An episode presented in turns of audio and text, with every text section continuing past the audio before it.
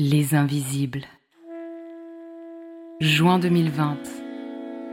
Ma vie bascule du jour au lendemain dans une maladie neurologique, rare, qui n'a de poétique que le nom.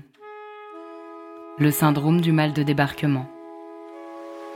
Les symptômes qu'elle m'amène vivent en colocation avec moi, 7 jours sur 7, 24 heures sur 24, et ne prennent jamais leur week-end. Je n'ai donc pas la place pour un autre combat.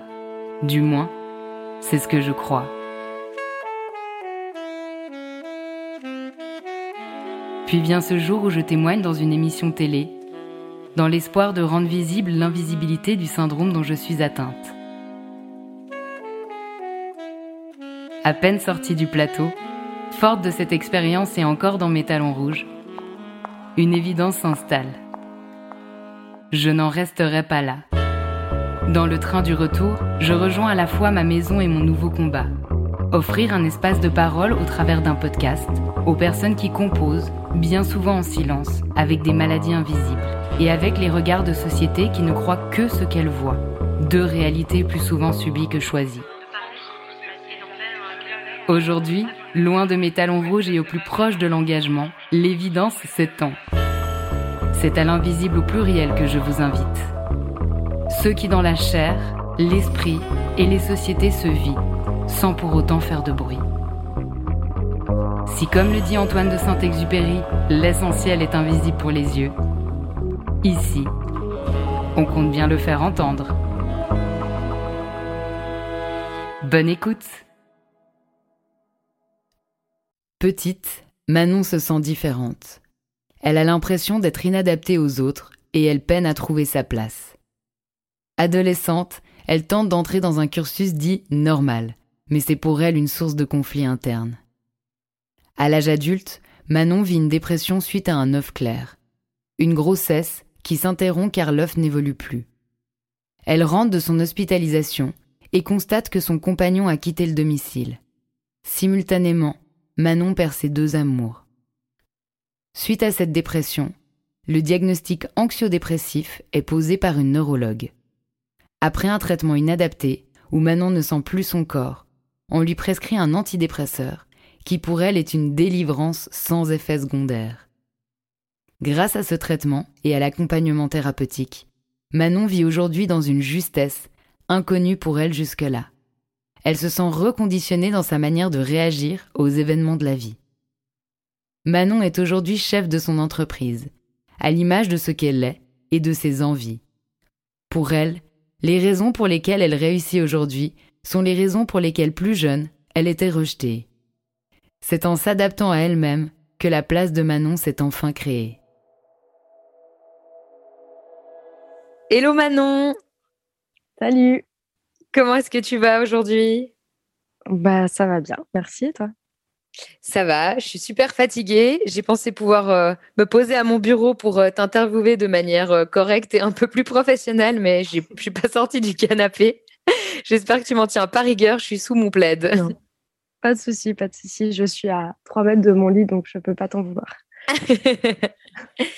Alors, tu es la toute première personne, en fait, qui, au travers de ce podcast, témoigne pour un trouble psy comme sujet principal. Donc, je te remercie vraiment particulièrement euh, pour ton témoignage, voire ton bah, courage, parce qu'on sait que c'est pas forcément toujours évident, c'est d'autant plus stigmatisé ces maladies-là. Du coup, euh, bah, j'aimerais te demander euh, de quel trouble tu aimerais parler aujourd'hui. Alors moi, je suis atteinte d'un trouble anxio-dépressif. Ok. Comment ça se manifeste ce trouble chez toi? Alors, ça se manifeste euh, lorsque je ne prends pas euh, ni mon traitement et puis que je suis pas dans des conditions euh, forcément de, contrôle de, cette maladie. de manière très simple, en fait, je, fais des crises d'angoisse et toute manifestation qui est liée à l'angoisse. Donc, et tout ce qui est vraiment bah, la peur, la paranoïa euh, les troubles du sommeil, euh, voilà, des, émotions qui sont, euh, qui sont exacerbées, que ce soit dans le bon ou dans le mauvais. et puis en plus, après, bah, ça m'a déclenché des problèmes de santé physique et qui sont des signaux d'alerte, notamment, bah, par exemple, entre autres, hein, entre des centaines de symptômes. un qui est très important pour moi, c'est le nerf sciatique. Qui est significatif. Hein. Quand c'est à droite, c'est du stress. Quand c'est à gauche, c'est de l'effort physique trop fort. Et puis après, ben, des migraines. et puis bon, après, c'est, ça se ressent et ça se fait ressentir beaucoup, beaucoup par, par, par les contacts extérieurs, par le monde autour, on se rend, on se rend compte qu'on a un problème quand on se rend compte qu'on n'agit pas comme les autres et que c'est pas facile de vivre avec les autres, surtout. Mmh. Quand tu parles de peur et de paranoïa, est-ce que tu peux donner des exemples vraiment hyper concrets de pensées qui te traversent? Mmh. Alors, ça va être. Alors, c'est marrant parce que quand j'en parle autour de moi, c'est des, situations qui sont semblables à à peu près toutes les femmes que je connaisse, que je connais, pardon. Mais admettons, voilà, vous recevez pas un message de votre conjoint, enfin, ou de votre petit copain avant que ce soit votre conjoint. ce, genre de moment où une personne norme, on pas dire normale, mais rationnelle, c'est plus de la rationalité à ce moment-là, euh, aura tendance à dire bon ben voilà, la personne ne me répond pas, elle est occupée. Euh, moi, ça va être euh, ok, elle me répond pas. Pourquoi elle me répond pas? Qu'est-ce qui se passe? Il m'aime plus, il veut plus me voir. je suis une personne horrible, je mérite pas d'être aimée. En fait, je mérite même pas de vivre. Il faut que je me mette sous mon lit, il faut que j'aille m'enfermer et, ça part dans des pensées qui sont obsessives, répétitives. Et, et des, moments de panique où, euh, où d'un coup, je ne sais plus quoi faire, en fait. Et, euh, c'est très, très, fatigant. c'est un exemple, euh, voilà, parce que je sais que toutes les femmes, à un moment, ou tous les hommes, hein, on n'est pas, c'est pas propre à la femme, d'attendre un message ou de ne pas en avoir. Hein, nos amis les ghosters qui savent très bien faire ça. Mais, en fait, c'est la façon dont on va réagir à ces ces petites choses du quotidien qui finalement sont pas grand-chose, mais qui prennent des proportions énormes euh, euh, et, qui sont pour moi aussi euh, liées à bah, une hypersensibilité qui est, qui est voilà, qui, me rend malade et qui, me rend anxieuse à ce point-là. Là, tu as donné vraiment des exemples au final qui sont relationnels. Oui. Ça touche toujours aux relations, les pensées obsessionnelles, les ruminations alors ça touche, ça touche pas que les relations, parce que, euh, enfin, en même temps, on est toujours en relation avec euh, du monde. Euh, on, est, seul face à soi-même, mais seul face à soi-même, c'est toujours compliqué par rapport à la vision qu'on a du monde et des autres. Donc finalement, c'est peut-être toujours un problème de relation, mais c'est pas forcément un problème de relation amoureuse. Des fois, c'est un problème de relation avec la personne que tu as en face de toi dans le miroir, mais c'est toujours un problème de, de perception surtout en fait euh, de, de, perception moi je dirais après je sais pas si ça répond bien à ta question mais ouais je me posais la question s'il pouvait y avoir des peurs qui sont vraiment liées que à toi de manière très individuelle qui sont pas mmh. dans le relationnel que ce soit avec euh, un amoureux mais ça peut être aussi avec mmh. un collègue ou une amie mais quelque chose qui est vraiment complètement propre à toi ou est-ce qu'il y a toujours un enjeu avec un autre? Il y a par rapport enfin il y a eu par rapport à moi-même. Après je pense que bon déjà j'ai grandi donc euh, ça va mieux. Grandir c'est quand même euh, enfin vieillir surtout c'est quand même euh, le meilleur des remèdes hein. à un moment il y a quand même quelque chose de on, a beau avoir de l'expérience très très jeune et et puis et puis et puis bon le fait de grandir ça, ça aide beaucoup. Mais pour revenir à ta question donc quand j'étais plus jeune effectivement le problème était j'étais toujours le problème en fait. Donc finalement, c'était toujours par rapport à moi-même et, puis pas forcément par rapport aux autres parce que quand c'était des problèmes pour aller à l'école, des problèmes euh, euh, pour aller dans des endroits ou des choses comme ça, c'était c'était vraiment moi-même. Est-ce que je vais être capable? Je vais pas y arriver. De toute façon, j'arriverai à rien. Euh, puis après venait le contact, le problème relationnel, mais toujours c'est toujours parti de du fait de ne pas avoir euh, confiance en soi et euh, de se poser beaucoup de questions. Et, après, ça vient forcément des autres parce que tu te sens différent. Enfin, les autres t'emmènent cette notion de différence ou d'anormalité. Et en fait, c'est là où, en grandissant, ce, dont on ne se rend pas forcément compte quand on est enfant parce qu'on est juste nous-mêmes et qu'après, on commence à devenir nous-mêmes par rapport aux autres, c'est là où ça bascule. Et en fait, après, en, revieillissant, on redevient nous-mêmes sans hmm. trop se préoccuper de ce que, ce que pensent les autres, je pense. Mais, mais ouais, donc c'est un peu des deux, je crois. Ouais, j'ai la sensation qu'en grandissant, il y a un jeu de comparaison qui se fait surtout à l'âge de l'adolescence, où on Mmh a besoin de se déterminer par rapport aux autres. Quand tu Mmh. parlais de l'enfance, que tu avais peur euh, d'aller par exemple à l'école, tu avais peur à l'école ou comme ça, Mmh. est-ce que c'était une peur de ne pas réussir ou c'était autre chose Euh, j'ai, j'- alors, j'a- j'avais la peur de l'échec, euh, réellement. Euh, mais j'avais, en fait, ce moment de comparaison qu'on a à l'adolescence, moi, je l'ai eu plus jeune. Et en fait, euh, cette différence que j'ai ressentie et que les autres me faisaient ressentir, je l'ai eu plus jeune. Donc, en fait, très tôt, euh, j'avais l'impression de pas, hum, pas m'adapter et de pas être au bon endroit. Et en fait, euh, ça m'a, je pense que j'étais déjà petite euh, anxieuse, ce qu'on appelait nerveuse ou stressée, enfin, que tu n'as pas de raison d'être stressée en théorie a 5 ou 6 ans, mais, mais plus anxieuse. Et puis après, euh, oui, à l'adolescence, c'est devenu. euh, Mais à l'adolescence, je vais presque dire c'était plus facile parce qu'en fait, ce côté différence, et, je l'ai trans... j'ai pu le transmettre déjà dans la crise d'adolescence. Donc euh, là, ça marche bien, hein, on, voilà, on peut tout mettre là-dedans.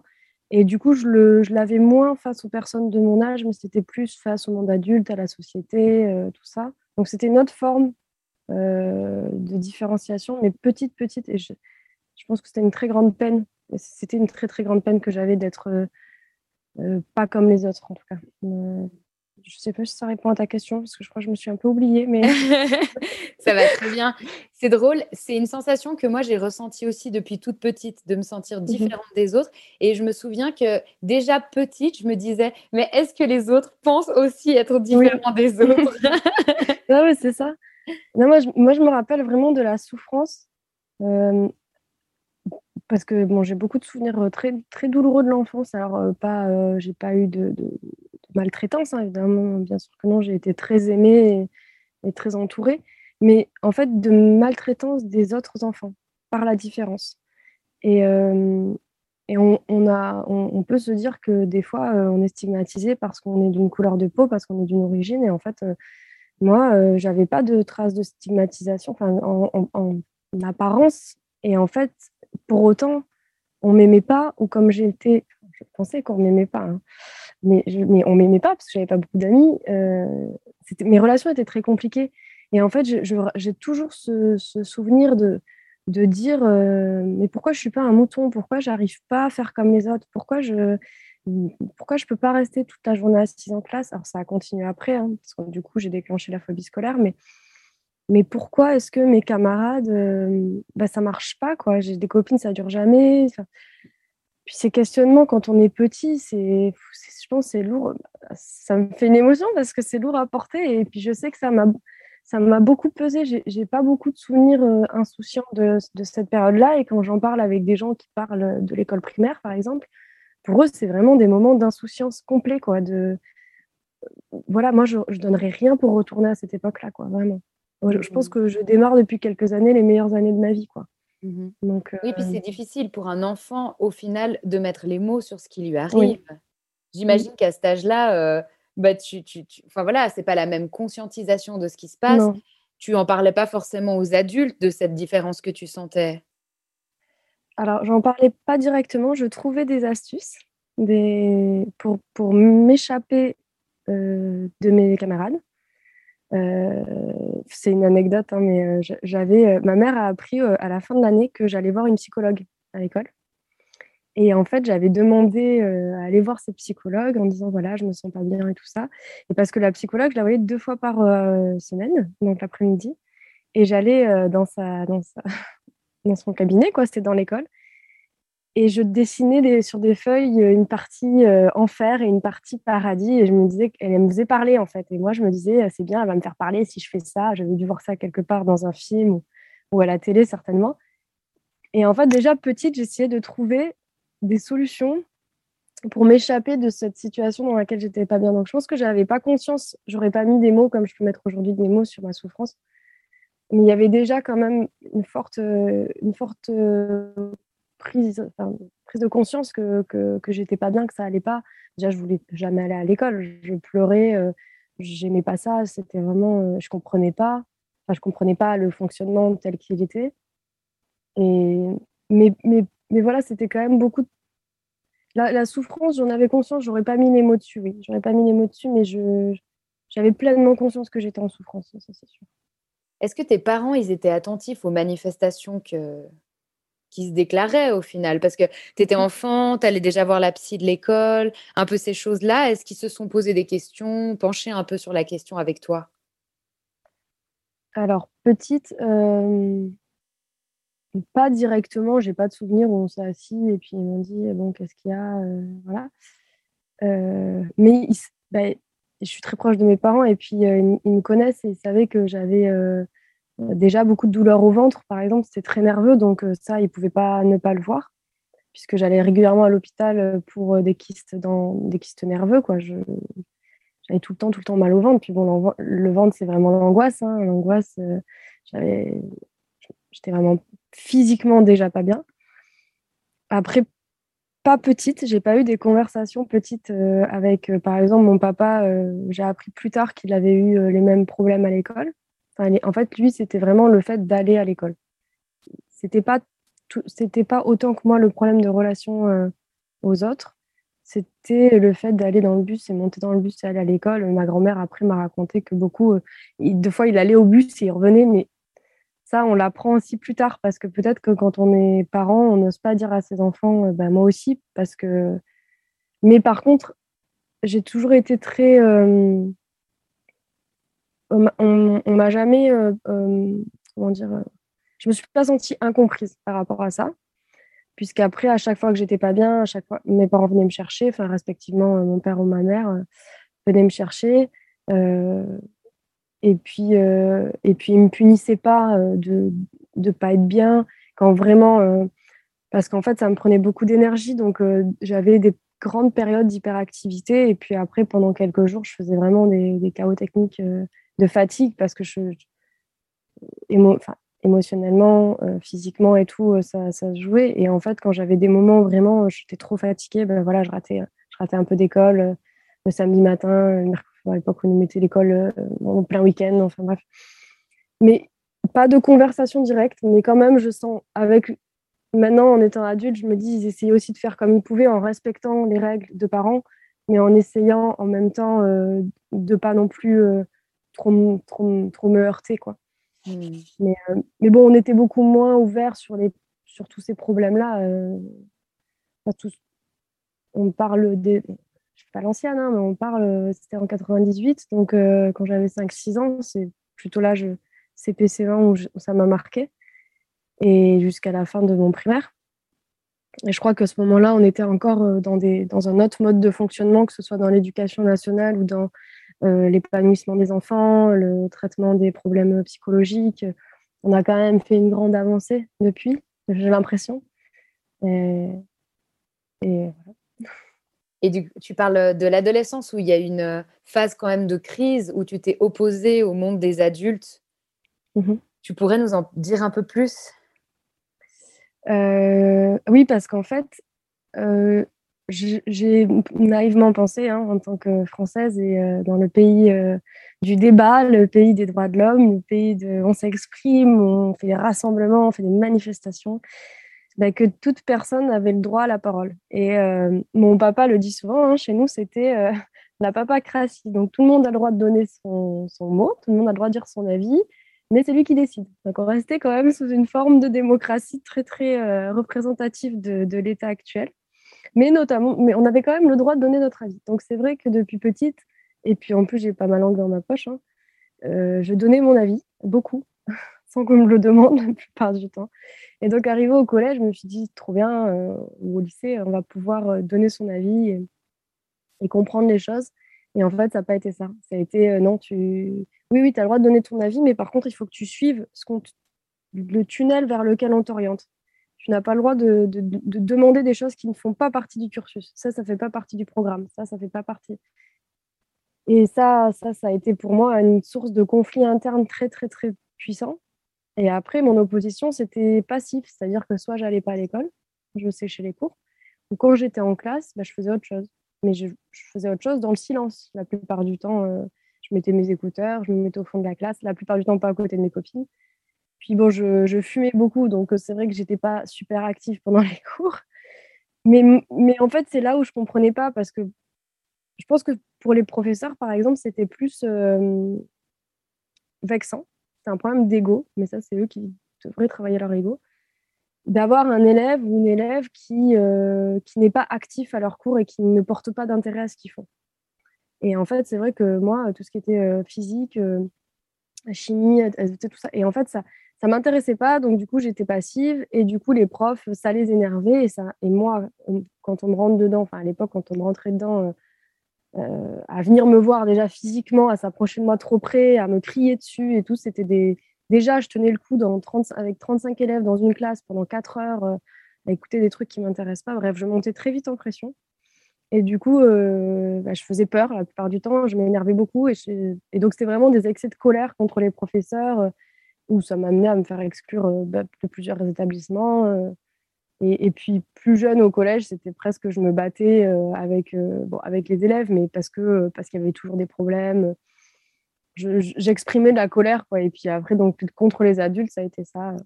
Ça a été vraiment l'école, le lycée, les professeurs et pas comprendre pourquoi est-ce que je n'avais pas le droit de m'exprimer. Euh. Alors que j'essayais de le faire poliment et, et que ça marchait pas. Quoi. Mmh on, se rend, on se rend vraiment compte que tout le parcours scolaire, il faut vraiment rentrer dans des cases quand même assez précises. Hein. Oui, oui, oui. C'est pas ah évident pour toutes les personnes qui sortent un temps soit peu de la norme. Et beaucoup, beaucoup, beaucoup d'entre nous ont dû se suradapter en fait pendant tout mmh le, parcours scolaire. Tu parlais du fait que tu, tu fumais. J'imagine que c'était pas des cigarettes, c'était plutôt du cannabis. Non.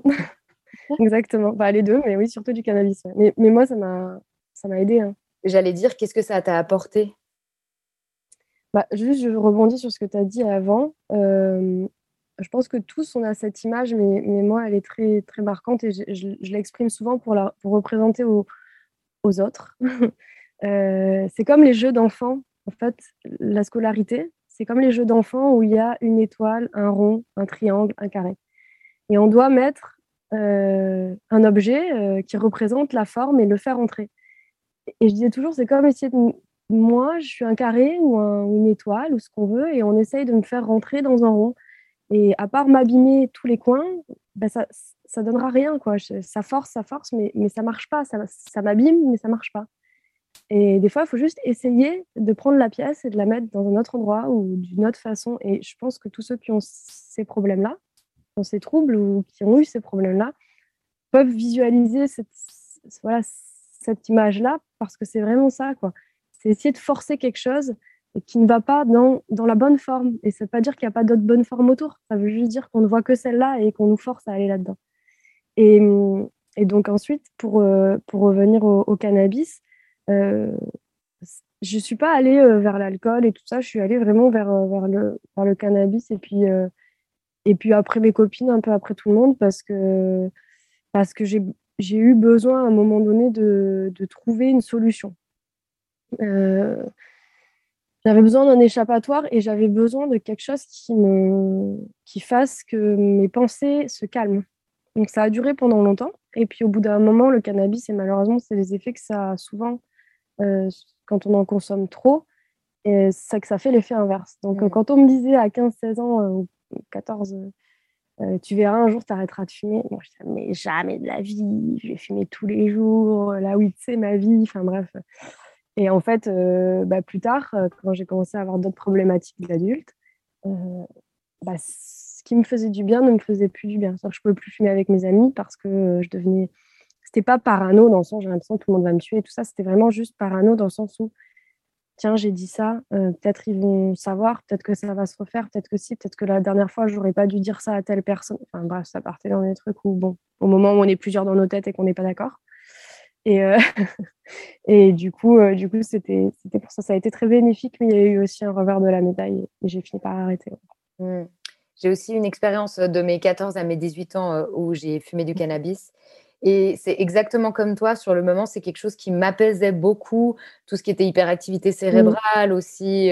Enfin voilà. Et les douleurs aussi, les douleurs physiques. Mmh, ça a permis vraiment de, d'enlever des fois un peu la surchauffe. Et puis de, de, s'adapter au final, justement, d'être le plus adapté possible. Et puis tout d'un coup, à 18 ans, l'effet vraiment inverse de bascule, comme toi, des phases de, de parano, hein, sur le moment où tout d'un coup je me disais j'ai dit des trucs, mais mon Dieu, mais je le regrette, qu'est-ce qu'ils vont se dire, ils vont penser de moi. tout d'un coup je faisais des bad trips, euh, hyper glauques, des sueurs, enfin voilà. Vraiment, là il, s'est passé vraiment l'effet inverse où du jour au lendemain il fallait que j'arrête en fait parce que tout d'un coup ça devenait complètement délétère. Exactement, ouais. Par mmh. contre, c'est vrai que ça, moi, ça m'a fait beaucoup de bien euh, sur, euh, sur les douleurs pendant un moment. Et après, pareil, ça a fait l'effet inverse. C'est-à-dire que j'avais vraiment le côté relâchement euh, bah, de l'hypersthésie, par exemple, au niveau des jambes, qui, existe toujours, hein, les muscles qui sont complètement contractés sur les parties, sur, sur, les côtés des jambes. Et, mais après, ça a été, j'avais l'impression que c'était tout mon corps qui s'enflammait encore plus. Enfin, ça, ça, a fait plusieurs, plusieurs yo-yo comme ça. Et après, bah, c'est malheureusement, enfin malheureusement ou heureusement, je pense qu'il n'y a pas de mauvaise expérience, mais j'ai euh, aussi pris d'autres drogues euh, plus, plus fortes. Euh, et j'incite absolument personne à la consommation, évidemment, hein, c'est vraiment pas une bonne chose pour la santé. Mais moi, dans mon cas, ça m'a permis, au pire moment où j'étais, de pouvoir avoir une vie sociale, c'est-à-dire pouvoir sortir de chez moi, pouvoir aller dans des, dans des soirées, dans des clubs avec mes amis, pouvoir supporter la musique, pouvoir euh, danser, parce que je pouvais presque pas marcher à un moment. Hein. Enfin voilà, en fait, mais euh, ça a été une période courte, intense. Et, euh, mais ça m'a. Mais à ce moment-là, par exemple, je fumais plus, je buvais pas. En fait, j'ai toujours essayé de contrôler ces, ces échappatoires. Et, finalement, la chose que j'ai pu le moins contrôler par rapport aux échappatoires et au, ce qui te soulage, c'est les médicaments, puisque déjà, c'est en accès en libre service. Hein et, euh, dans, mon pays. et, puis, et puis parce que je trouve que c'est extrêmement dangereux, mais, euh, mais toutes ces, toutes ces formes-là de, de, soulagement, je les ai testées, essayées, et puis finalement, après, je suis allée vers d'autres choses, encore une fois, en grandissant. Mais parce que c'est des prises de conscience qui fait que tu as envie de contrôler ton cerveau, en fait. Je pense que tu as envie de contrôler euh, ce qui se passe dans ta tête et, et plutôt que de trouver des échappatoires. Et qu'est-ce qui fait que tu as envie de contrôler ce cerveau? Est-ce que c'est justement le fait de ne pas te sentir adapté en société? Si le la société actuellement, elle serait complètement différente et que tu sentirais pas cette différence, est-ce qu'il y aurait moins besoin de ce contrôle-là? Je crois que le problème, en fait, il vient pas de la... Enfin, le problème. La situation vient pas de la société, elle vient de moi-même et euh, elle vient de, des exigences que j'ai d'abord envers moi-même. Donc du coup, euh, c'est moi qui dois me contrôler. Et, et quand on le dit, hein, euh, souvent on le dit à des personnes, en tout cas moi on me l'a beaucoup dit, hein, je ne suis pas de généralité, mais tu attends trop des gens ou tu es trop, tu espères trop, voilà, il faut que tu en entends moins. et en fait, la société, il y aura toujours des choses à attendre, des choses à redire. Et non, c'est moi, c'est vraiment moi une envie de, envie de contrôler, et, euh, mais pas contrôle fric, c'est pas, euh, c'est pas je veux plus penser, je veux plus créer, je veux plus. C'est juste qu'en fait, c'est la notion de à un moment, attends, là, tu es en train de partir en sucette, ma fille, euh, tu te calmes, tu te calmes tout de suite. Demain, ce sera un autre jour. Aujourd'hui, il se passe ça. Mais ton expérience t'a fait comprendre que ok, là, tu as envie de te mettre au saut, de te prendre trois Xanax, d'aller te foutre dans le lit et d'attendre trois jours que ça passe en éteignant ton téléphone. Mais la situation, si ça se trouve, dans une heure, elle se sera débloquée et tu te seras juste foutu en l'air pendant deux heures de temps. C'est plutôt ça, en fait. C'est aujourd'hui de plus gâcher du temps. C'est ce contrôle-là que je veux avoir. Alors, des fois, c'est trop, parce que maintenant, je suis presque, pour les gens, hein, très froide et très distante, et puis je prends les choses avec tellement de... Mais mais la société, elle sera, elle sera jamais parfaite et puis elle sera jamais comme je veux, de toute façon. Donc, la seule chose que je peux contrôler, c'est moi-même et, euh, c'est ses pensées. Mais ça ne veut pas dire euh, les interdire et ça ne veut pas dire ne pas les écouter. Hein. Au contraire, je pense que c'est de leur dire attendez, chacune votre tour, au bon moment, faites la queue et puis on va s'organiser. Mais pas tout en même temps, là, euh, à 10h30 du soir dans mon lit quand j'ai envie de dormir. Et que, ben voilà, tu ouais. connais l'histoire. On, vous prend une après l'autre. voilà, c'est ça. Faut pas tous en même tri avant. Écoute, écoutons, écoutons-moi parler tous ensemble. Parlez pas tous en même temps. Ouais, non, c'est ça. C'est ça. Stoppons ce cette notion, par, cette notion, par exemple, de, de alors euh, peut-être que c'est toujours moi, mais de plusieurs voix dans ma tête. ça a été, alors ok, une seule et même voix finalement parce que c'est la mienne, mais de plusieurs manifestations d'idées différentes. Et de, ça, on l'a aussi beaucoup quand on fume, mais des fois de, de, conversation hein, qui a tout seul dans sa tête. ben, ça me faisait très très peur. Il y avait aussi cette paranoïa-là, en fait. maintenant, j'y repense parce que je les ai plus. et en fait, c'est de vraiment ces conversations où tu te. C'est la chute, arrêtez. Et puis ça dure deux secondes, et puis d'un coup ça reprend. Oui, mais quand même, demain, tu as ça à faire. Oui, non, mais là, il faudrait que tu dormes. Oui, mais mmh. non, en fait, ça, c'est pas possible. Là. Je, je, je, dois pouvoir, à un moment donné, relâcher et arrêter de penser. Du coup, ça se manifeste autrement et beaucoup dans les rêves, mais, mais c'est différent. J'allais te demander, euh, Comment elles étaient ces pensées? C'est vraiment des discussions internes, par exemple, je décide de prendre la décision A, non, mais la B serait plus intelligente. Ouais, mais la A, c'est quoi? C'est un peu une sorte de débat intérieur? Ouais. Alors, c'est un débat, et puis en même temps, euh, des fois, c'est juste une phrase qui va revenir, ou, euh, une pensée, ou une image, ou, euh, ou quelqu'un, hein, ou quelque chose, ou une situation. Mais plus jeune, c'était. Mais je pense parce que les, stupéfiants, c'est tellement adulte de dire ça, les stupéfiants devaient jouer beaucoup sur, euh, sur ça. Donc c'était plus des conversations. Et, euh, et aujourd'hui, ça va plus être vraiment une pensée euh, plus obsessionnelle qui va revenir et qui va être plus ouais, une, une, seule voix, ma voix en fait. Et des fois, c'est une voix que je veux pas entendre parce que je veux pas me laisser aller à des émotions. C'est un, trop contrôle que j'ai, c'est de me dire j'ai pas le temps en fait. Là maintenant, j'ai plus le temps. Alors c'est souvent ça, c'est souvent t'as pas le temps, t'as pas le temps, t'as pas le temps. Et puis t'as pas envie en fait. J'ai pas envie d'être triste. Oui, ça devrait me rendre triste cette situation, ça, ça devrait me toucher, mais j'ai pas envie. Voilà. Je, préfère, je préfère avancer et puis de toute façon, je peux rien y changer. Donc en fait, ça, ça, ça évolue selon la situation, selon euh, ce qui se passe et l'heure de la journée aussi, le taux de fatigue beaucoup. Hmm. Mais c'est beaucoup moins des conversations, c'est plus des pensées, euh, des phrases, on va dire. Hmm. Et donc, on a parlé un peu du coup de l'enfance, de l'adolescence. Et toi, maintenant, à l'âge adulte, euh, déjà, bah, tu as un diagnostic qui a été posé. Parce que trouble anxieux-dépressif, j'imagine que c'est un psychiatre ou une psychiatre qui a pu nommer Alors, c'est euh, une neurologue qui a d'abord sorti le mot. On m'en avait déjà parlé hein, dans les, psychiatres, que j'avais vus, les psychologues, les centres antidouleurs et tout ça. Mais euh, c'est vrai qu'on s'était euh, du coup beaucoup plus euh, focalisé sur la fibromyalgie, donc une conséquence de, tout ça, que j'ai depuis 10 ans, 12 maintenant, puisque j'ai vieilli. Et, du coup, on a mis plusieurs années en fait à, d'abord mettre un mot sur la fibro, sans vraiment, parce qu'on on allait vers des maladies rhumato et tout ça, sans vraiment prendre en compte le côté anxio-dépressif euh, et pour autant en me donnant des médicaments, hein. en me donnant des antidépresseurs, euh, en me donnant euh, des anxiolytiques. et puis et puis après, il y a eu, il eu, j'ai fait une grosse dépression il y a quelques années. meilleure expérience de ma vie parce que ça m'a permis de, de mettre tous les mots et puis tous les mots que j'ai pu en fait euh, dans cette dépression. Et d'aller et d'aller chercher un peu partout. Et et finalement euh, les migraines sont devenues tellement tellement importantes et tellement invivables que je suis allée voir une neurologue. On a fait des IRM et tout ça on a fait des, des, radios. Et en fait on s'est rendu compte que c'était pas physique donc c'était pas dans la tête hein, c'était pas une tumeur c'était vraiment la manifestation euh, de, l'anxiété et de la dépression qui, commençait à prendre trop de place, même physiquement, et à m'empêcher de vivre. Et donc, euh, c'est comme ça qu'on a pu euh, confirmer le, diagnostic. Hmm. Est-ce que tu peux nous dire, si tu es OK, qu'est-ce qui a déclenché cette dépression? Alors, ma dépression est arrivée en 2019. J'ai fait un œuf clair.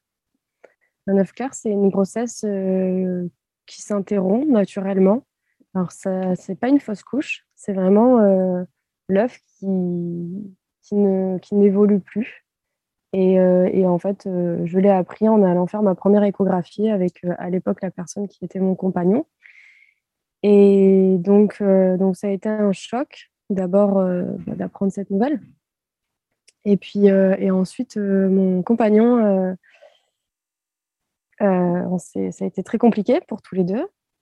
Et, et quand je suis sortie de, de, l'hôpital pour me faire retirer cet œuf parce qu'il ne s'évacuait pas de manière naturelle, mon compagnon avait quitté mon domicile. Donc, je suis rentrée chez moi seule et vide et seule. Et donc, ça a été un cauchemar. Ça a été un, mauvais scénario Netflix, on va dire. Quand tu rentres chez toi, que ta maison est vidée, et en fait, ça a été, enfin, vidé de ses affaires, hein, évidemment, il n'était pas parti avec mes affaires quand même. Ça a été un, choc. En fait, ça a été les plus grosses peurs de ma vie, donc l'abandon, plein de choses hein, qui, sont, qui sont apparues tout en même temps. Puis bon, la peur de toute femme, hein, perdre son enfant, perdre l'homme de sa vie. Euh, puis perdu, quoi, tout simplement. Donc, euh, j'ai amorcé, euh, j'avais déjà amorcé la dépression à l'annonce. Et pourtant, j'essayais de me tenir droite hein, parce que la personne avec qui j'étais m'imposait quand même de rester, m'imposait, oui, m'imposait de rester droite et, pas, flancher parce qu'on avait un petit garçon. Enfin, il avait un petit garçon à la maison aussi. Donc, donc je pense que j'ai tenu bon. Et puis, et puis le choc de, rentrer m'a mis, mis au plus bas. Et, et j'ai eu besoin d'aller vraiment au plus profond de la dépression. Parce que, bah, comme on dit, hein, des fois, il faut vraiment savoir toucher le fond pour pouvoir rebondir. Et, euh, et, voilà, c'est comme ça que ça m'a enclenché euh, toutes les peurs, toutes les angoisses que j'avais pu avoir dans ma vie, tout ce qui s'est passé de négatif, de bon aussi parfois, mais, tout le négatif que j'avais pas exprimé suffisamment. et ben, tout est passé dans cette dépression. C'était comme un puits qui n'en finissait plus. Et, euh, quand tu dis que tu avais besoin de toucher le fond, est-ce que sur le moment, c'était quelque chose de conscientisé ou pas? Alors, les deux premières semaines, non, parce que j'ai pris tellement de médicaments que je m'alimentais plus, hein, donc je buvais que du thé. Euh, mon père m'a retrouvée au bout de dix jours. Euh, je n'étais pas épaisse, mais là, déjà, j'étais quasiment euh, plus vivante de toute façon.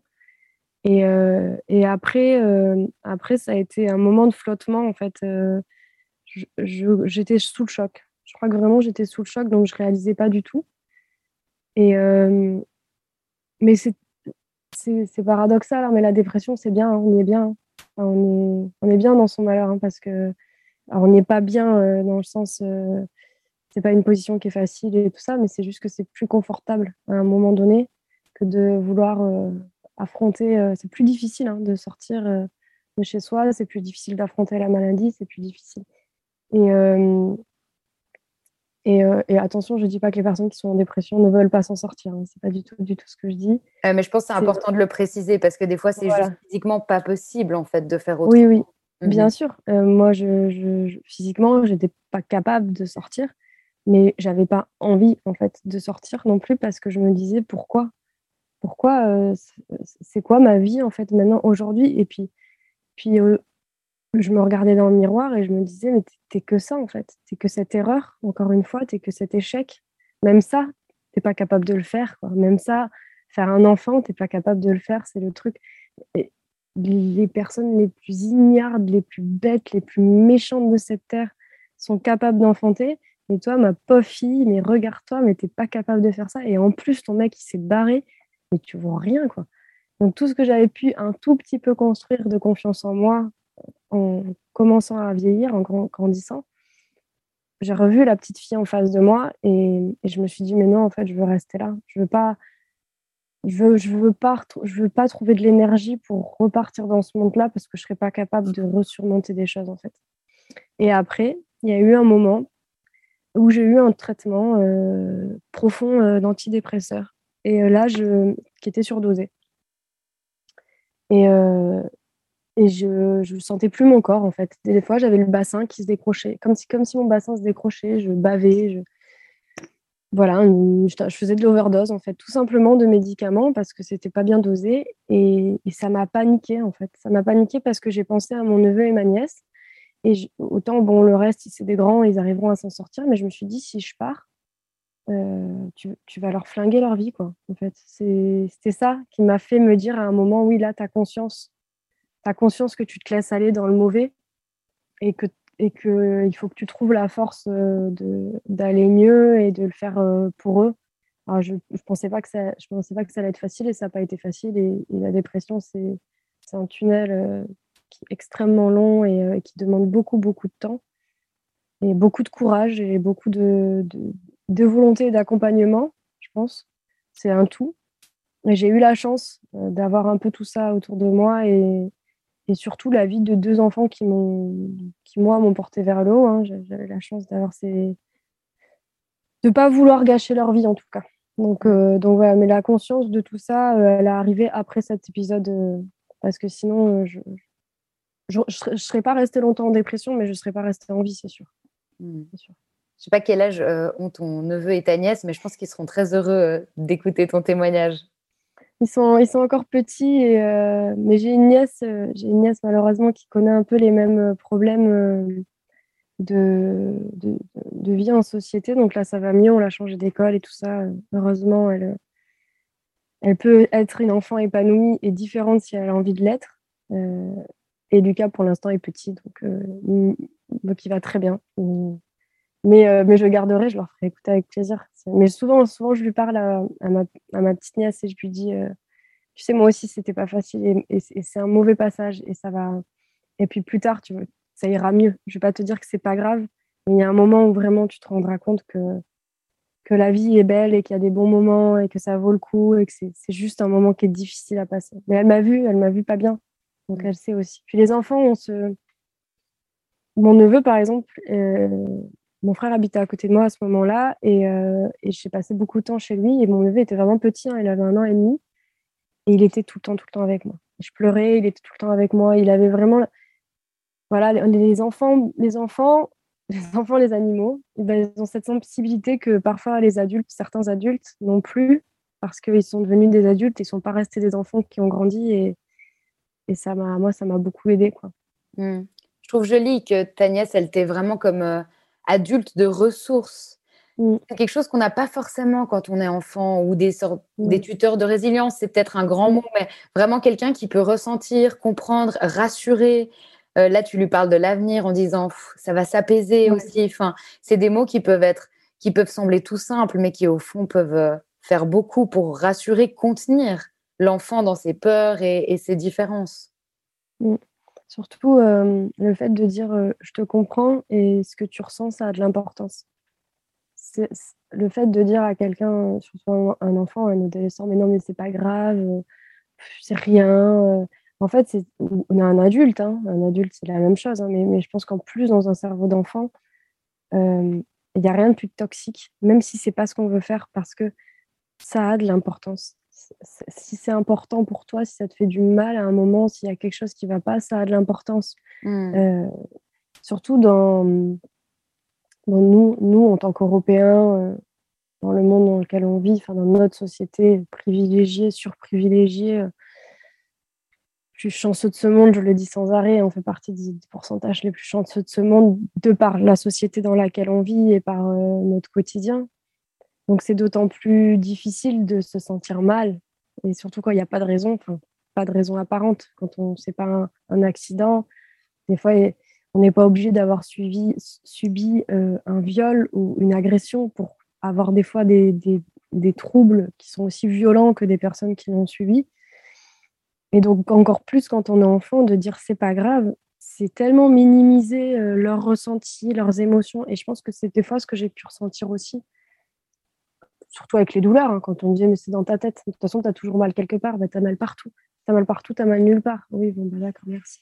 Avec, hmm. ça, avec ça, tu grandis et puis tu te dis, bah, en fait, ce, que je pense, ça n'a pas de valeur. Donc du coup, euh, tu, te renfermes dans cette idée que, pas, que tu n'es pas important. En fait. Hmm. C'est effectivement là où c'est bien de parler avec les enfants et de leur dire et d'exprimer les expériences qu'on a eues en tant qu'enfant et de ne pas avoir honte de dire à ses enfants euh, bah, moi aussi, tu vois, euh, à l'école, personne ne m'aimait. Bah ouais, bah, c'est pas grave, tu vois, aujourd'hui, euh, aujourd'hui, je suis chef d'entreprise et les raisons pour lesquelles je réussis, c'est les raisons pour lesquelles on m'aimait pas jusqu'à aujourd'hui.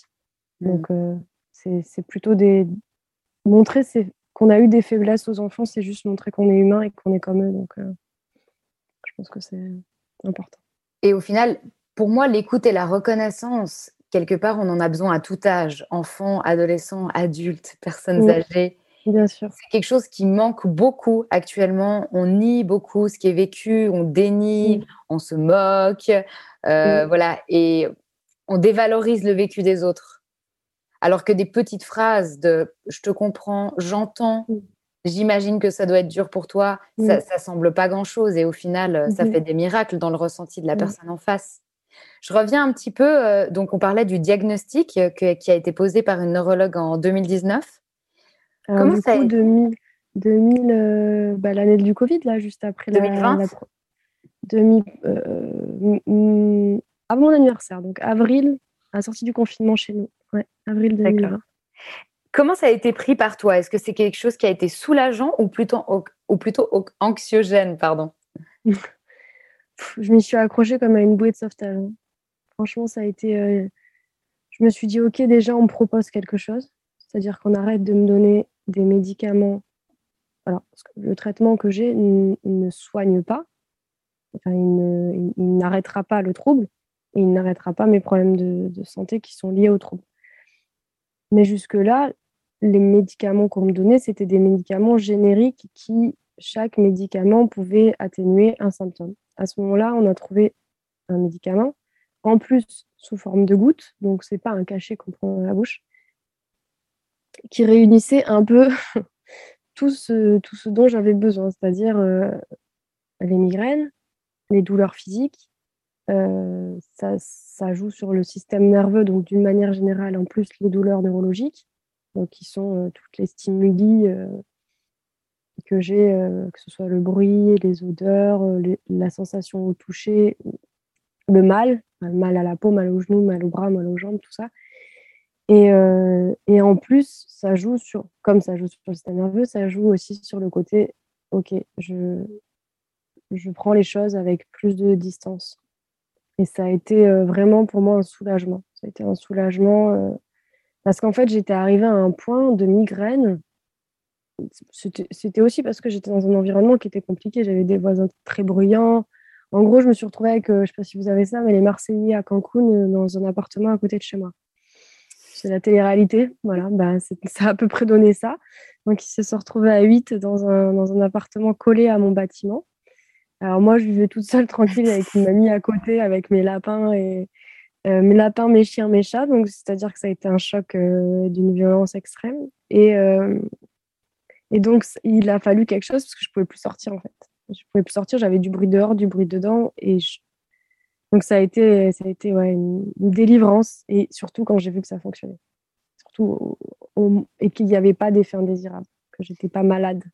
Est-ce que tu serais d'accord de nous donner le nom de ce médicament? Alors, autant dire qu'ici, on n'a pas de partenariat avec les industries pharmaceutiques, bien au contraire. Mais, C'est dommage, euh... Sanofi, ils auraient peut-être besoin d'un coup de main, là. Hein. Ces dernières années, ils n'ont pas brillé. Mais du coup, euh, j'avoue que je trouve chouette quand il y a quelque chose qui fonctionne pour quelqu'un. De toute façon, mhm. euh, tu peux pas aller te le procurer comme ça en pharmacie ah bah ou une ordonnance. Mais je trouve que c'est pas mal pour aussi toutes les personnes qui sont en errance. Enfin voilà, des fois, de pouvoir avoir un nom qui fonctionne chez les gens, ça ne veut pas dire que ça fonctionne chez tout le monde. On est bien d'accord? Voilà. Euh, alors, ça s'appelle le Laroxyl. c'est un médicament qui est sous forme de gouttes.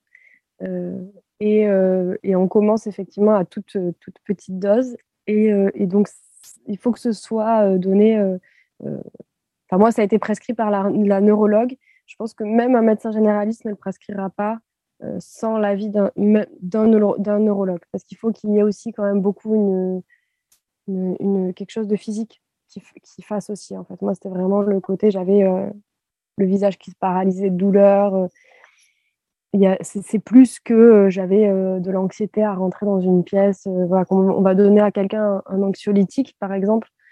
Là, c'est vraiment un, modificateur du système nerveux. Ça, joue, ça joue vraiment sur le système nerveux et ça se sent instantanément. J'y suis, j'y suis attachée presque comme.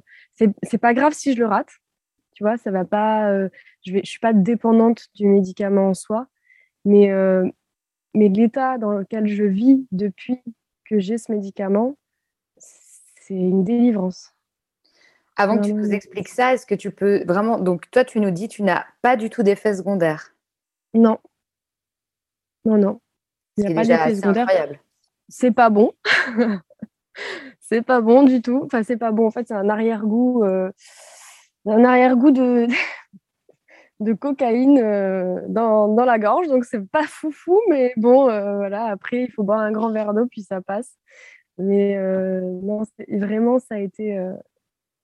Des fois, j'ai même eu des peurs qu'à un moment, ça marche plus et que.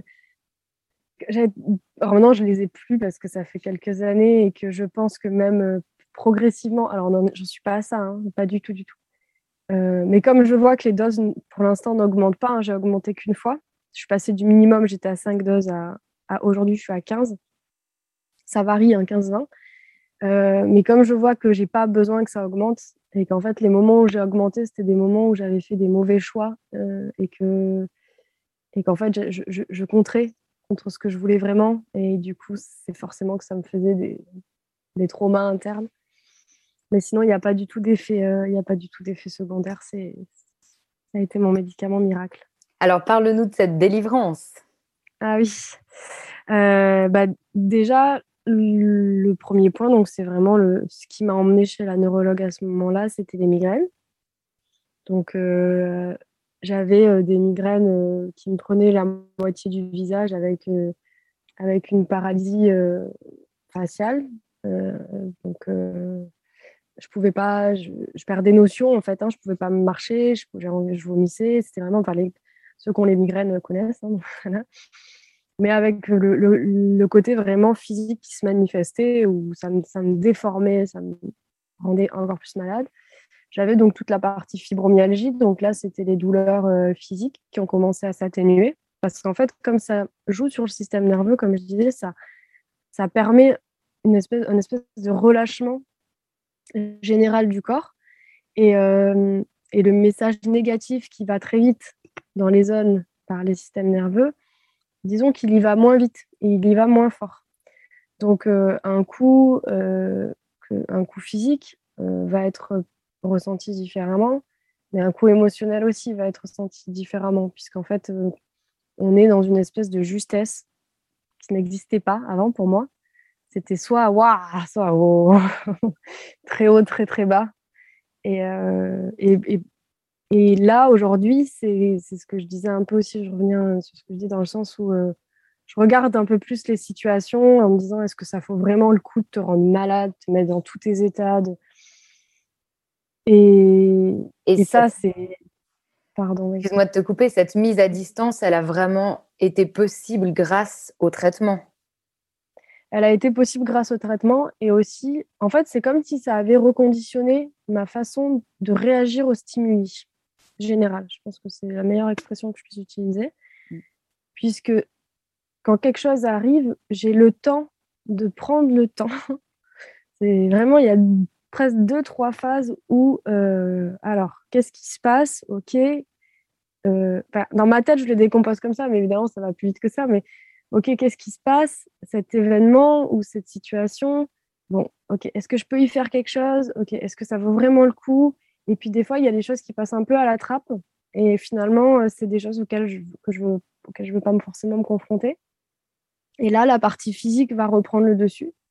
Mais, mais parce que je me connais, parce qu'aujourd'hui, je connais quelle zone de mon corps euh, va souffrir pour telle situation, euh, c'est tout un, une reprogrammation que j'ai faite aussi en écoutant aussi euh, beaucoup plus mon corps. Mais ça, j'avais déjà fait un travail pour essayer, pour essayer d'écouter un peu plus mon corps avant ça et, euh, de changer l'alimentation, tout ça. ça a été d'autres choses avant. Et le médicament, ça a été, c'est pour ça la délivrance, c'était l'aide qui me manquait en fait.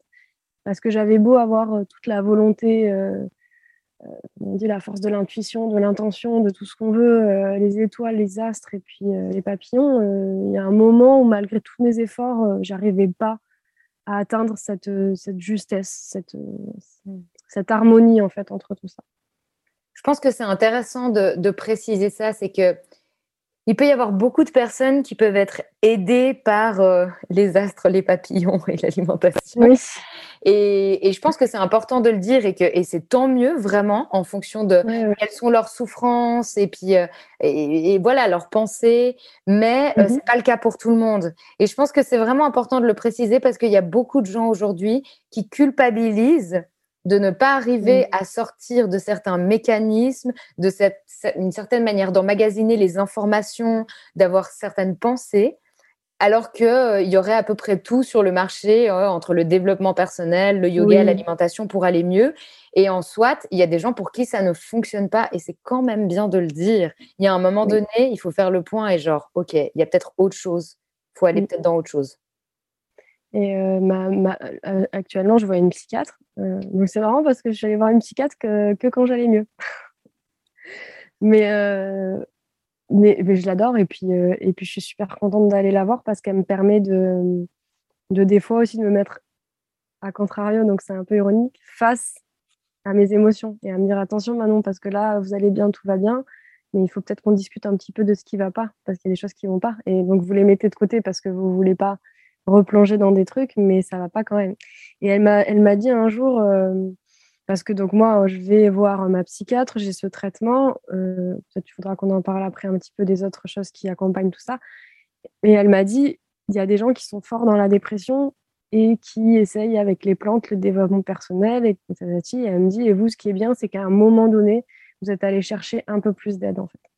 Vous êtes hmm. allé chercher autre chose parce que vous vous rendiez compte que ça marchait pas. Et en fait, le fait que tout ce que j'essaie ne fonctionne pas, ça me faisait que me dire, mais, mais en fait, euh, tu n'arrives pas, et pourquoi tu n'arrives pas? Exactement ce que tu disais. Et que parfois, euh, ça suffit pas. Ça suffit pas parce que ce qu'on a en nous, c'est soit physique, euh, c'est soit un mécanisme du cerveau ou, ou, quelque chose, ou du corps, et, on, et on a besoin d'aller voir un spécialiste. On a besoin, à un moment donné, de prendre quelque chose qui va nous aider à voir les choses différemment, à comprendre et à avoir la force. En fait, ça aide aussi à se reposer pour trouver la force de d'enclencher d'autres mécanismes.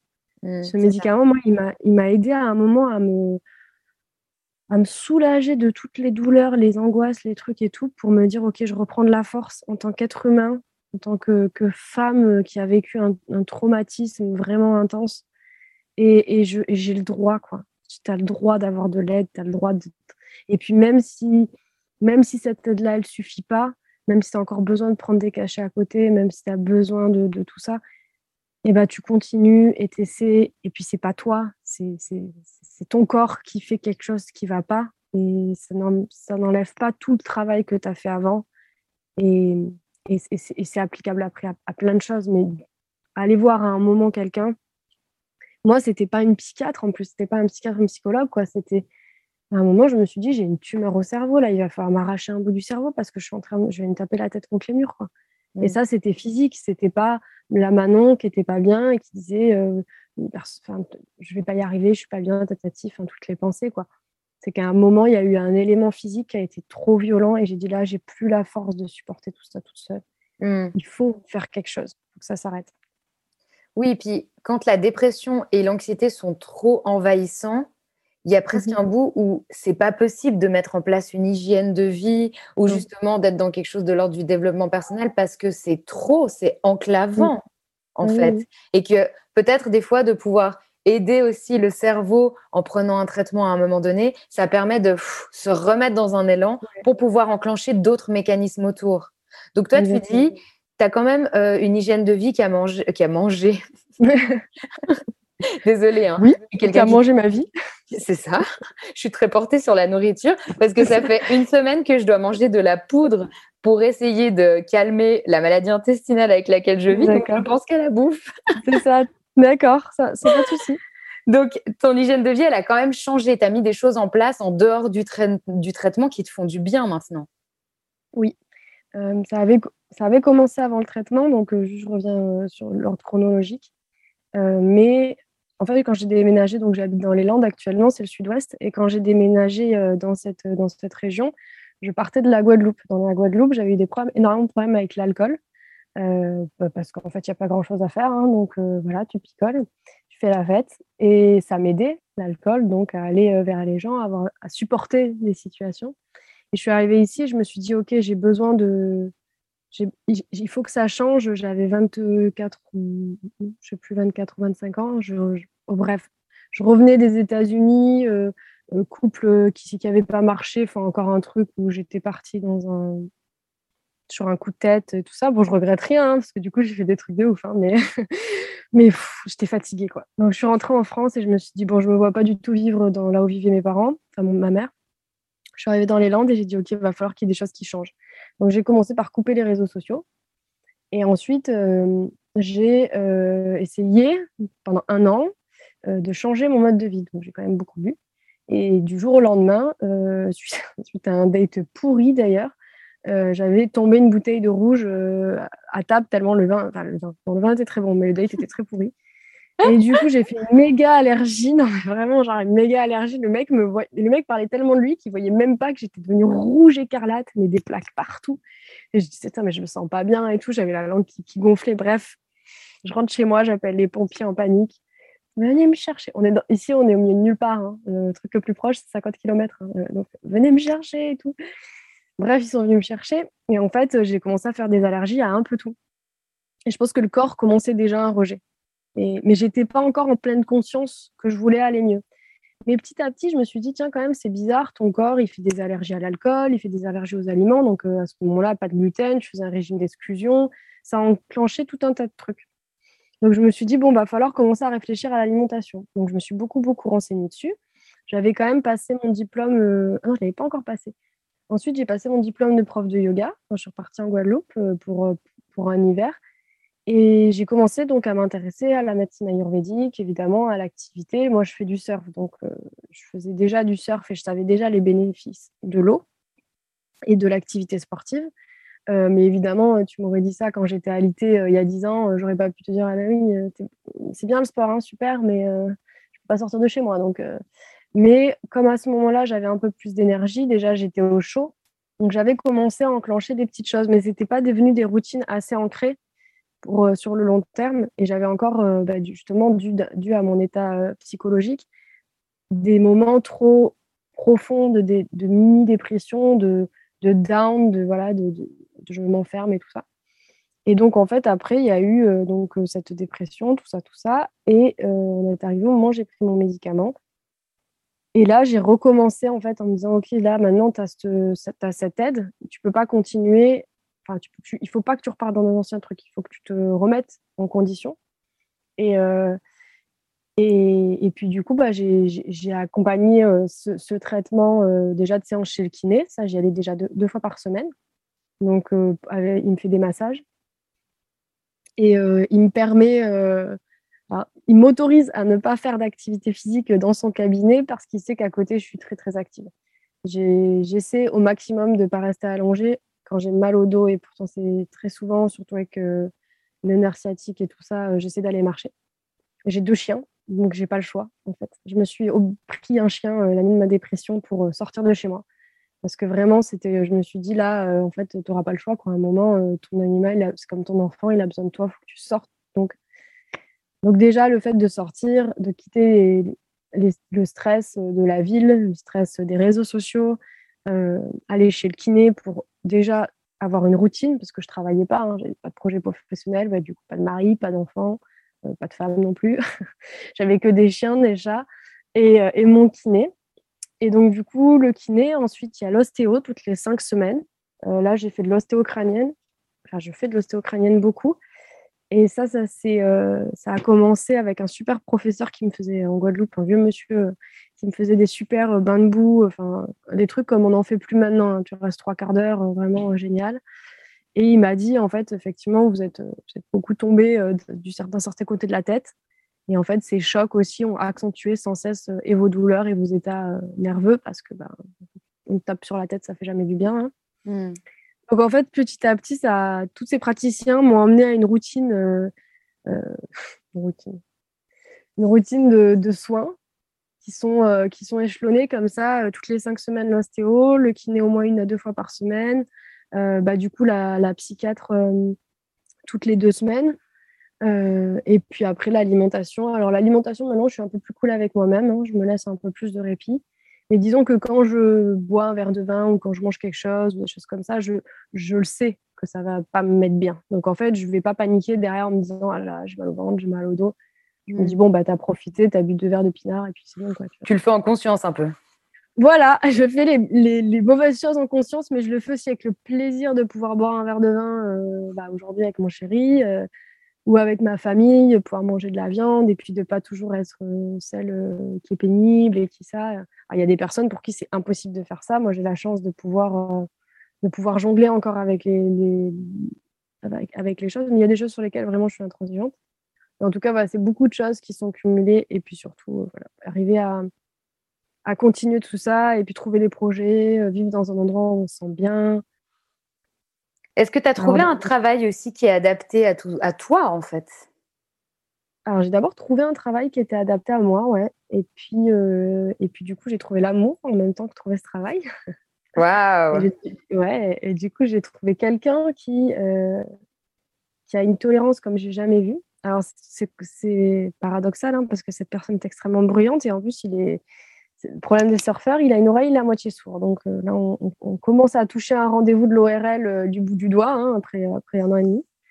Mais, euh, mais du coup, c'est des, des, choses que je supportais pas avant. En fait, je vois tellement les efforts qu'il fait au quotidien pour que mon quotidien soit plus facile que finalement, bah, je les prends avec beaucoup plus de, de philosophie. Voilà. Quand il va faire du bruit, bah, je vais je vais avoir mal aux oreilles et puis je vais réagir, mais je vais pas me sentir coupable à aucun moment. Euh, et, et, puis pour le travail, en fait, euh, au début, donc j'étais euh, chef de rang et j'avais trouvé une structure plus petite et donc leur restaurant avec sa sœur. Et en fait, je me suis toujours sentie bien. Et ensuite, je leur ai proposé, comme j'ai une reconnaissance travailleur handicapé, donc ça c'est quelque chose qu'on a c'est pas toutes les personnes qui ont, dans mon cas, qui l'ont, mais moi, j'ai beaucoup, beaucoup bataillé pour, pour l'avoir. C'est beaucoup de dossiers et tout ça. Ça permet des aides, en fait, euh, avant, euh, avant un certain âge, à l'emploi d'une personne handicapée. Et du coup, euh, ben, j'ai été obligée de leur dire. Et je leur ai expliqué et ils l'ont pris, ils l'ont pris très bien. Déjà, à la base, c'est des employeurs qui, eux, respectent les conditions de travail, même dans la restauration. Ce qui n'est pas le cas pour tout le monde, hein, n'est-ce pas, pas très commun. chez vous. Voilà. Et donc, euh, donc ça, oui. Et puis suite à ça, ben, comme l'été, donc c'était saisonnier, c'était tellement bien passé, la saison s'était tellement bien passée. C'était la première fois que je finissais un contrat de travail correctement, sans, sans que ça finisse en drame. Et en fait, ça m'a donné la force de faire plein de choses. Et j'ai ouvert ma société aussi, mon entreprise. Ah, attention ton micro. Ah, pardon. J'ai ouvert mon entreprise et du coup, euh, là, à partir du mois prochain, euh, j'ai une employée et trois stagiaires qui seront là pour plusieurs mois euh, sur la structure. Et, et je, je, je, réalise toutes les envies que j'ai, en fait, qu'on me disait Ah, mais tu peux pas tout faire. Il faut choisir et tout. Bah non, moi j'ai tout mis, j'ai fait une société, j'ai dit je vais tout faire dans ma société comme je veux. Et ouais, ça c'est super cool. C'est hyper chouette. On n'en peut plus de les entendre, ces gens qui sont toujours défaitistes et qui mettent des bâtons dans les roues partout. Laissez les gens s'épanouir et développer leurs ailes de papillon. C'est ça. super. Surtout, euh, merci. Mais surtout dans le boulot, parce que moi, j'ai fait beaucoup. Du coup, j'ai jobé. Hein, tu vois, j'ai passé mon bac en candidat libre, c'est-à-dire que je n'étais pas inscrite au lycée euh, du fait de ma carrière euh, scolaire, n'est-ce pas? Mais euh, je suis partie à Amsterdam, je suis revenue passer mon bac. Et puis déjà, c'était déjà pas commun à l'époque. Et en fait, après, j'ai jobé et, et, je me suis toujours dit à un moment, ça va me servir. Quoi. Enfin, j'ai bossé dans plein de trucs. Euh, et en fait, maintenant, bah, toutes les petites expériences que j'ai pu tirer de plein de choses, ça a fait qu'aujourd'hui, bah, je suis une chef d'entreprise. Très adulte de le dire, mais je suis capable d'organiser un événement, d'avoir une friperie en boutique, d'avoir une friperie en ligne, de continuer à bosser dans le restaurant parce que j'ai envie de le faire, d'employer quelqu'un qui avait 49 ans et qui ne trouvait pas de boulot parce qu'à 49 ans, on n'emploie plus les gens. Euh, enfin, en fait, de pouvoir faire du social, de pouvoir faire euh, euh, des projets artistiques, des événements, tout ça. Alors qu'avant, on me disait, bah non, c'est un seul truc, tu peux pas tout faire maintenant, tu peux, peux pas tout faire. Voilà, bah si, moi je veux tout faire et je vais essayer de tout faire et, et maintenant c'est possible. Donc je, suis, ravie, je suis ravie, puis les gens me suivent. Je te souhaite de tout faire, c'est vraiment cool. Merci. Est-ce que tu t'es sentie un peu dans, dans, toutes ces étapes un peu de vie entourée par ton entourage?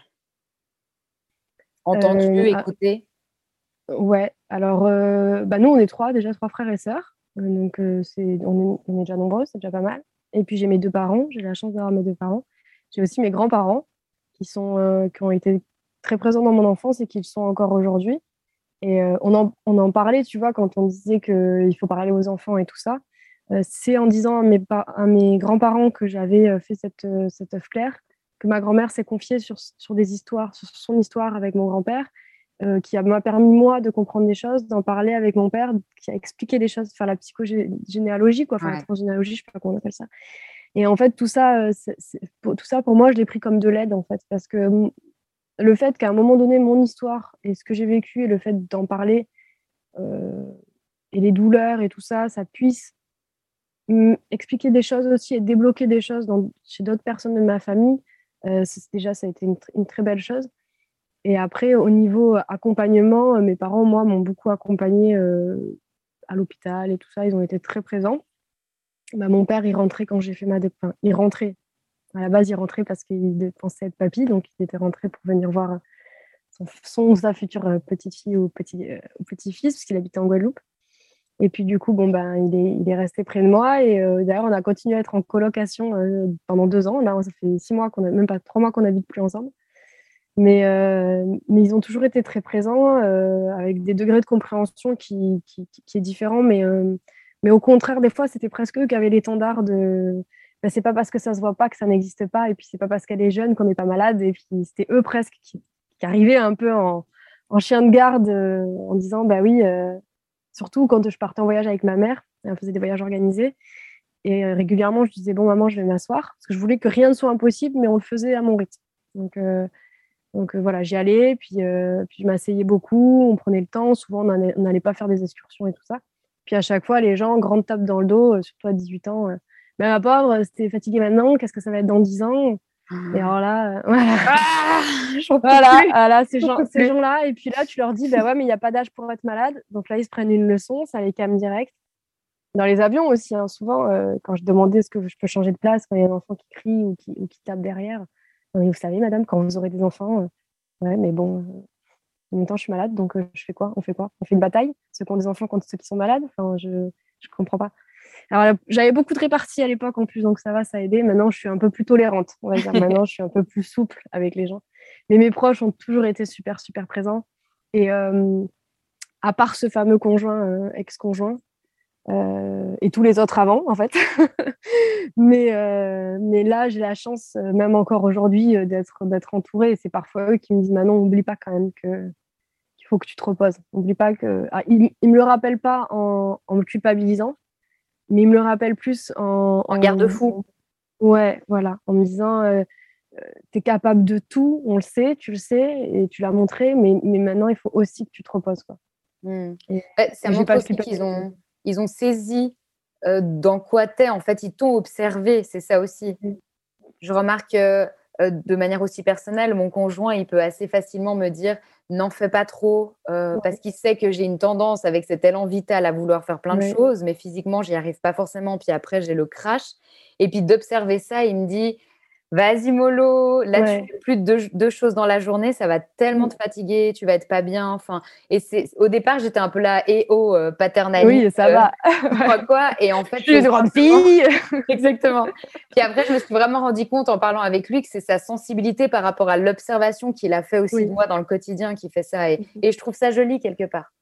Ah oui, oui. Puis c'est vraiment une, déjà, c'est une preuve d'amour, c'est une preuve de tendresse de, de prendre soin de, de l'autre et de pas dire euh, je, peux que, comparer avec la personne avec qui j'ai été hein, qui quand, euh, quand, on a vécu ça euh, je passais une journée à pleurer dans le lit et puis qui m'a dit bon bah, maintenant il faut que tu te lèves parce qu'il y a le petit et, et puis puis bon c'est rien. De toute façon c'était pas là. Enfin quelque chose de très très distant de très violent pas du tout dans la compréhension. Alors après je ne blâme pas. Il a, il a son vécu il a son histoire et puis puis aujourd'hui c'est lui qui, qui a pris conscience de tout ce qu'il avait fait de tout ce qu'il m'avait fait et de, de de la violence des choses qui ont été dites. Et donc euh, aujourd'hui, c'est lui qui doit vivre avec ça et faire euh, son travail sur ça. Je pense que c'est. Je, préfère être à ma place qu'à la sienne, en fait. Parce que moi, j'ai toujours été dans la compréhension et dans la gentillesse et l'accompagnement et, et même, euh, même par rapport aux gens autour de moi, j'ai tendance à, surprotéger les gens. Et, mais c'est vrai que, que, mon papa, par exemple, a, pas mal de problèmes de santé. Et, et pareil, on ne trouve jamais ce qu'il a parce qu'il a mal partout, parce que si. Moi, je sais que c'est très. Je, le connais. Donc, je sais quand, quand il arrive sur ses limites. Et, euh, et, tout comme mon, amoureux, je le connais sur des choses toutes simples. Hein. il a faim, euh, il a faim, il va être de mauvaise humeur. C'est ses petits, ses petits symptômes à lui, hein, mais et donc moi, ou alors il est fatigué, ou alors il s'est levé tôt, ou alors il, des choses, il est sensible à d'autres choses auxquelles moi je suis peut-être moins sensible. Et je me dis, ben, je suis fière de moi quand moi aussi de l'autre côté, ben, je suis là plus compréhensive et je me dis cette fois c'est moi qui peux être un peu bon ben assieds-toi, je vais, m'en occuper. Enfin, c'est bien aussi de pouvoir échanger, euh, mais c'est bien d'avoir quelqu'un. Moi, j'ai mon corps déjà, qui est mon premier ami, hein, qui, m'alerte très rapidement. Mais c'est vrai que quand on a quelqu'un, des fois, qui nous dit Ouais, fais pas ci, enfin, fais pas ci, vas-y, mollo et tout, euh, tu as ce côté à dire euh, d'abord Non, mais c'est bon, je fais ce que je veux. Puis après, en fait, il faut se dire Ouais, mais bon, en fait, finalement, il a, ils ont peut-être raison parce que là, ça sert à rien de ne pas le faire, de ne pas, y arriver, pas arriver à le faire, de se culpabiliser parce qu'on n'arrive pas à le faire. Enfin, Mmh. Autant s'arrêter direct. Quoi. Maintenant, moi, j'arrive un petit peu à la fin des questions avant les deux dernières. Est-ce que toi, tu aimerais aborder un sujet, rajouter quelque chose avant que je te les pose? Alors, rajouter quelque chose, je réfléchis. Bah, c'est plus un message positif que je voudrais rajouter. Alors, je ne sais pas si c'est maintenant ou à la fin, mais euh, l'anxiété, la, dépression, la bipolarité, toutes les troubles psychologiques, euh, nerveux, la douleur, la fibro, toutes les maladies qu'on a effectivement et qui ne se voient pas, euh, elles existent, ça c'est sûr. Et, et, puis on n'est pas tout seul. Et ça ne fait pas de nous des personnes pas normales, ça fait juste de nous des personnes différentes. Et la différence, c'est beau. Hein, quand on la voit on la voit dans la nature. Hein. Il y en a qui poussent moins vite que les autres, il y en a qui ont plus de difficultés, et pour autant, euh, pour autant, c'est pas moins beau, puis c'est pas moins intéressant.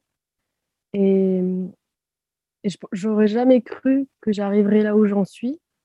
Et, euh, c'est pour ça qu'il faut, euh, même si on est au plus mal, au plus profond, déjà, il faut demander de l'aide, de l'aide aux bonnes personnes. Et il faut aussi arriver à s'éloigner des personnes qui, qui, ne prennent pas en compte ce qu'on dit. Ça, parce que que ce soit un petit bobo, que ce soit c'est important d'avoir quelqu'un, du petit bobo au, plus grand mot, c'est important d'avoir euh, d'avoir quelqu'un qui vient euh, qui vient nous aider, nous tendre la main ou juste nous dire comme on disait euh, oui tu as mal, je comprends que tu as mal alors ça doit c'est pas grave quoi, je suis là et je, vais t'écouter comme on dit des fois c'est juste quelqu'un quelqu'un qui nous tienne la main, il n'y a pas forcément besoin de parler quoi. Ou quelqu'un des fois qui t'emmène faire quelque chose qui a rien aucun rapport mais ça fait du bien aussi quoi. Mmh. qui t'amène, euh, qui t'amène, je sais pas moi, un vieux DVD, une peluche. Euh. il y a toujours façon de, de montrer. Et puis aussi nous, de, en tant que malade, en tant que personne malade, et c'est pas, pas une insulte. Euh, comme moi, je suis handicapée, et c'est pas une insulte. C'est aussi de, de, dire les choses et de pas avoir l'impression que c'est inné et que les gens bah, ils devraient savoir parce qu'en fait non, l'ignardise c'est tout le monde et et puis comme euh, voilà, des fois on peut donner des leçons aux gens euh, en leur expliquant tout simplement euh, qu'il n'y a pas d'âge pour être malade, il n'y a pas de sexe, il n'y a pas de situation. Voilà. Prendre que ce soit d'être pédagogue dans un sens et dans l'autre. Mmh. Bon, bah alors du coup, tu as déjà répondu à l'avant-dernière question où je voulais te demander de faire passer un message. Mais c'est ah, très bien, il n'y a pas besoin que je la pose.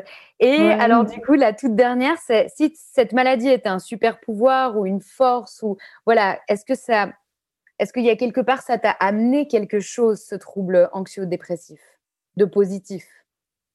Euh, Oui, parce que ça m'a amené euh, l'hypersensibilité.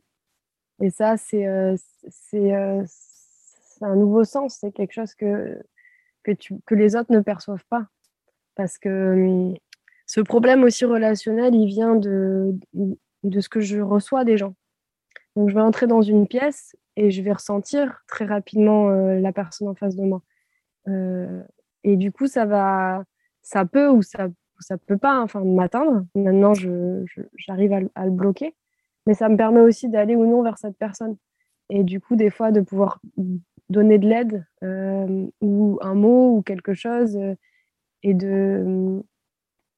C'est un ressenti, une intuition. Et des fois, ça m'aide moi aussi à pas aller dans les mauvaises, dans les mauvaises directions. Et des fois, on dit ah cette personne, je la sens pas. Alors on va dire ouais c'est physique.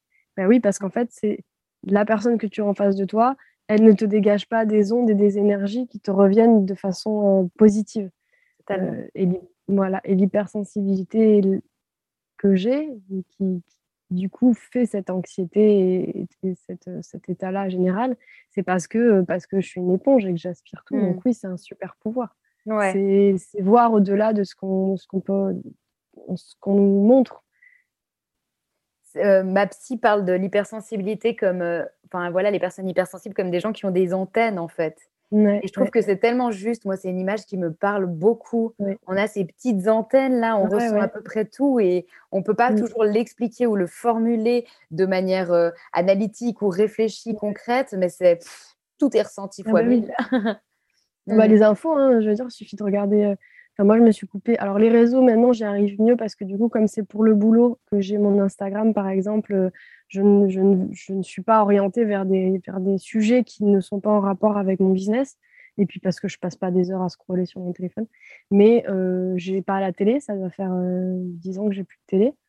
Euh, je n'écoute pas les infos, euh, j'écoute pas. Alors je me renseigne comme je peux, plus ou moins. Enfin, comme je peux. En fait, on est toujours renseigné, hein, parce y a toujours quelqu'un qui nous raconte un truc on tombe toujours sur un reportage. J'aime bien lire un petit peu les journaux et tout ça. Mais en fait, toutes ces choses qui sont euh, anxiogènes et, que, et qui, moi, me, rendent malade, quoi. Mm. Euh, mais bon, euh, tu vois, je vois un papy qui est tout seul dans un parc sur un banc, ça va peut-être me faire autant d'émotions que, que ça. Hein. Et puis à côté, moi, on va me dire quelque chose de méchant, puis je vais être là, bof, bof, bof, m'en fous un peu, quoi. Mais, mais en fait, des fois, la, misère... des autres elle nous touche en plus ah la, compassion, euh, la compassion, c'est encore quelque chose sur lequel j'essaye de travailler. Euh, je m'écouterai, je crois que j'accueillerai tous les animaux euh, que je vois, que je sais qui sont pas bien. Enfin voilà, c'est c'est vraiment cette sensibilité-là. C'est mais c'est aussi tellement un cadeau parce que je c'est aussi euh, beaucoup, de, beaucoup de, générosité, je crois, euh, dans, l'autre sens, quand on arrive à le, transmettre euh, autrement. C'est beaucoup d'attention, de choses sur lesquelles on porte plus d'attention. Tu vois, mon employée, elle a été très touchée. on dit collaboratrice, ma collaboratrice, elle a été très, très touchée parce que, par exemple, sur un truc, j'ai retenu le nom de, de ses fils sur quelque chose que j'ai mis en place pour un code de quelque chose, tu vois. Et elle m'a dit, mais c'est fou parce qu'il y a des gens à qui je le répète 250 fois et ils ne s'en rappellent pas. quoi. Mm. Et je dis, bah si, bah, moi, c'est quelque chose qui est important pour toi. Donc, euh, puis c'est simple. Oui, puis tu ne le contrôles même pas, en fait. C'est juste que tu as une manière d'emmagasiner les infos qui mm. est avec cette sensibilité et qui est différente. Mm. Oui, puis c'est qu'est-ce qui touche les gens autour de moi. Euh, je crois que, ouais, c'est ça. C'est vraiment. Euh, ouais, c'est de, pouvoir voir au travers et puis d'arriver aussi à faire plaisir aux gens. C'est un côté généreux. Bon, je suis taureau en plus. très, très, très cadeau, très faire plaisir. Mais non, ouais, non, c'est vraiment un super pouvoir. Je regrette rien. Je ne changerai pas ma vie en tout cas. Super. Ben, je te remercie vraiment pour euh, ce très joli témoignage. Merci à toi. Hein. J'espère que j'ai pas été euh, trop pipelette. bah écoute, les gens sont là pour euh, écouter. Pour nous euh, écouter, ouais. A priori, euh, c'est jamais trop. Chouette. Bah, je te remercie vraiment beaucoup et puis je te souhaite une belle soirée et à bientôt. Merci. À toi aussi, à bientôt. Merci. Ciao. Ciao.